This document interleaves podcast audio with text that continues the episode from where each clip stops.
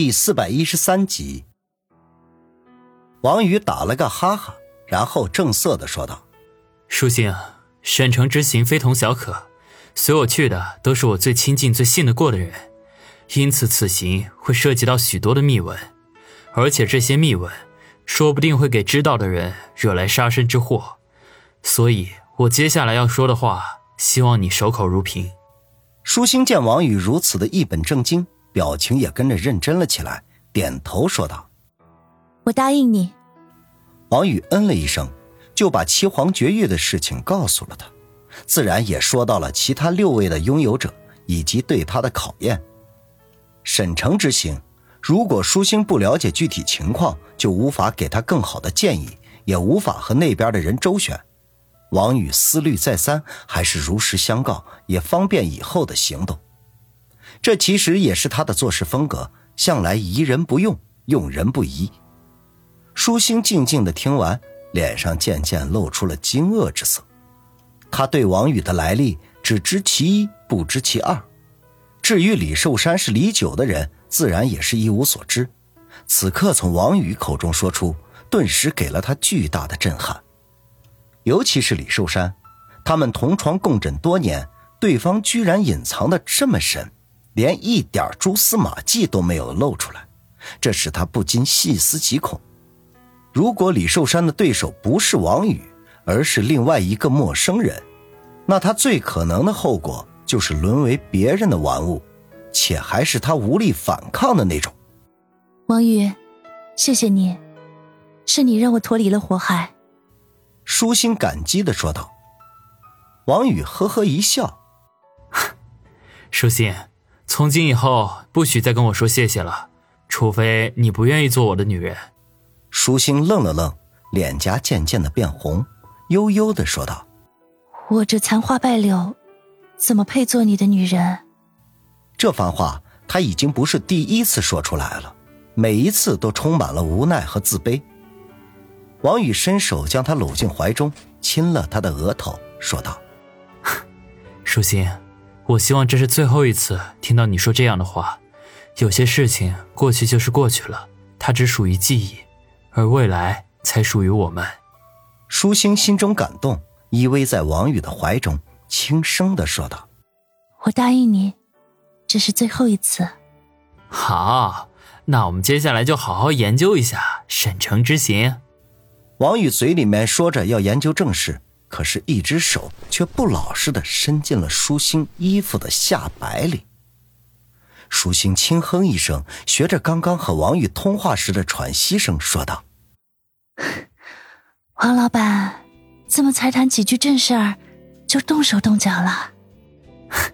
我只动手，哪里动脚了？舒心顿时哎呦一声，装出很痛苦的样子来，痴痴的说道：“坏蛋！”捏得人家好痛啊！那你也把我捏疼一次好了。”王宇无耻的说道。舒心嘻的一笑，下手慢慢的摸索下去，甜腻腻的说道：“王宇，昨晚没做成的事情，我们现在做吧。”好是好，可惜这里没有书桌怎么办啊？舒心白了他一眼，从他怀中挣脱开来。拿起沙发上的两个坐垫叠放在茶几上，然后俯身趴在上面，羞涩的说道：“没有办法，就勉强将就一下吧。”王宇狠狠的咽了一口口水，干巴巴的说道：“这样也不错呀，那我们就继续昨晚的未完待续吧。”没想到就在这个时候，他那只该死的老爷机忽然响了起来，关键时刻电话响起。王宇忍不住骂了一声：“昨晚舒云坏了他们的好事，现在不知道谁又打电话来破坏，真是忍无可忍。”他想置之不理，可是电话却响个没完。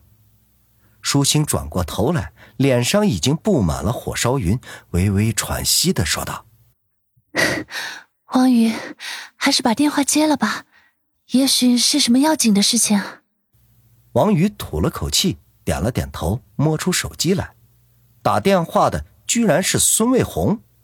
他皱了一下眉头，暗暗嘀咕道：“啊，卫红怎么这个时候打电话过来？难道他知道我和你的事？”快点接吧，别让他等急了。听到孙卫红的名字，舒心也是面露诧异之色，可还是催促王宇接听电话。按了接听键，王宇还没等开口，孙卫红就吼道：“司王宇，又干什么见不得人的事呢？这么半天不接我电话！”王宇哭笑不得。自从新年之后，孙卫红的脾气比以前更大了，真的是一言不合就发火。不过他早就已经习以为常，根本也就不放在心上，而是笑嘻嘻的问道：“红姐，我刚才开车呢，没办法接电话。这是谁惹的你发那么大的火？女人经常发火，对皮肤不好的。你知道我哥那家保安公司吧？知道啊，怎么了？”王宇好奇的问道：“孙卫良名下有一家保安公司，这以前规模还挺大的。后来孙卫良退出江湖之后，就留给了孙卫红打理。这是他们兄妹的产业，也是孙卫良的经济来源。王宇从来不敢过问，免得引起别人的猜忌，以为他要打人家的主意。这会儿孙卫红忽然打电话过来，提起保安公司，这使他丈二和尚摸不着头脑。”也没什么大事儿，就是刚才公司招聘新员工，来了一名退伍军人，说是和你认识。公司经理呢打电话过来求证，我就来问问你。退伍军人和我认识？王宇挠挠头，他在部队的时候倒是有几个关系不错的战友，可是退伍之后就都去了南方打拼，平日里也很少有联系。难不成是他们中间有人混不下去了，回来投奔他？想到这里，他便立刻说道：“那个人有没有说他叫什么名字？”那个退伍军人除了说认识之外，其余一切信息都不肯提供。保安公司一开始以为他是过来捣乱的，就想把他赶走。可是十几个同事都被他给打倒了，连还手的余力都没有。王宇又是一愣，和他同期退伍的几个战友，这打打群架还可以，要是一人打十几个，那基本是不可能的。